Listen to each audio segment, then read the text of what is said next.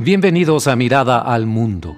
Yo soy Rogelio Ríos Herrán, periodista de Monterrey, México. Mi colaboración de hoy la he titulado Andrés Manuel López Obrador, legitimidad sin racionalidad. Comenzamos.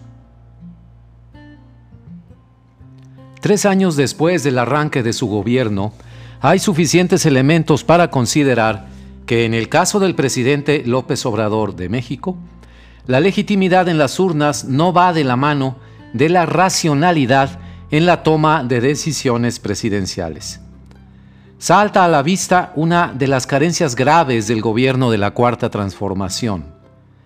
Las decisiones y la formulación de políticas públicas trascendentales para la nación no se toman con base en la evidencia estadística, la metodología y mejores prácticas de la administración pública, ni la congruencia entre lo que se dijo en campaña y lo que se hace una vez que se llega al poder. Al contrario, y porque así lo pone en evidencia el mismo presidente López Obrador cada día en sus conferencias matutinas, la toma de decisiones no se apega a la evidencia estadística, su famosa frase, yo tengo otros datos ni respeta una metodología o criterios probados que sustentan a las administraciones públicas eficientes, ni mucho menos escucha, consejo o asesoría de expertos. Nada de eso. Se recurre en su persona y en su gabinete de gobierno a una actitud reactiva ante las crisis y problemas, a decisiones basadas en la mera intuición y sustentadas en un cálculo político electoral que distorsiona cualquier otra perspectiva. Como lo han señalado muchos analistas ya, hay frivolidad y desinformación en el discurso presidencial y en su toma de decisiones errática y meramente coyuntural. Cuando platico con obradoristas o simpatizantes de López Obrador, aunque no necesariamente militantes del Movimiento de Regeneración Nacional, de Morena, y salen estos puntos a relucir en la conversación. El argumento que escucho de su parte es que las decisiones de AMLO son legítimas porque ganó en las urnas en 2018 con 30 millones de votos. Por lo tanto, las críticas a su gestión son injustas, dicen, porque no toman en cuenta que él tiene un amplio mandato para decidir e iniciar acciones de gobierno.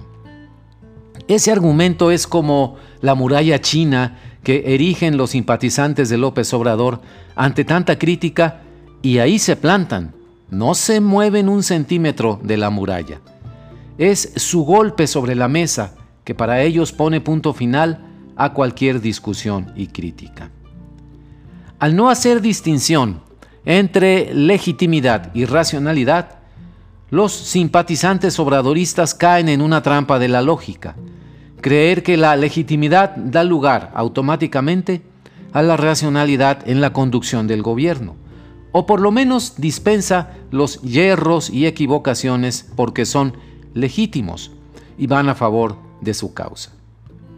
Legitimar es convertir algo en legítimo o, en otra de sus acepciones, probar o justificar la verdad de algo o la calidad de alguien o algo conforme a las leyes. Esto según el diccionario de la Real Academia Española.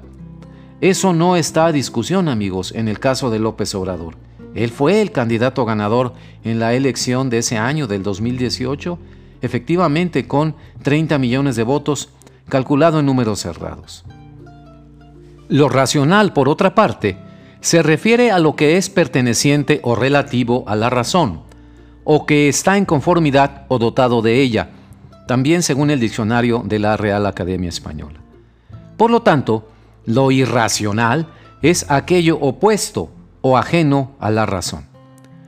Cuando le pusieron en el pecho la banda presidencial a López Obrador, aquel 1 de diciembre de 2018, recibió con ella el símbolo de su legitimidad.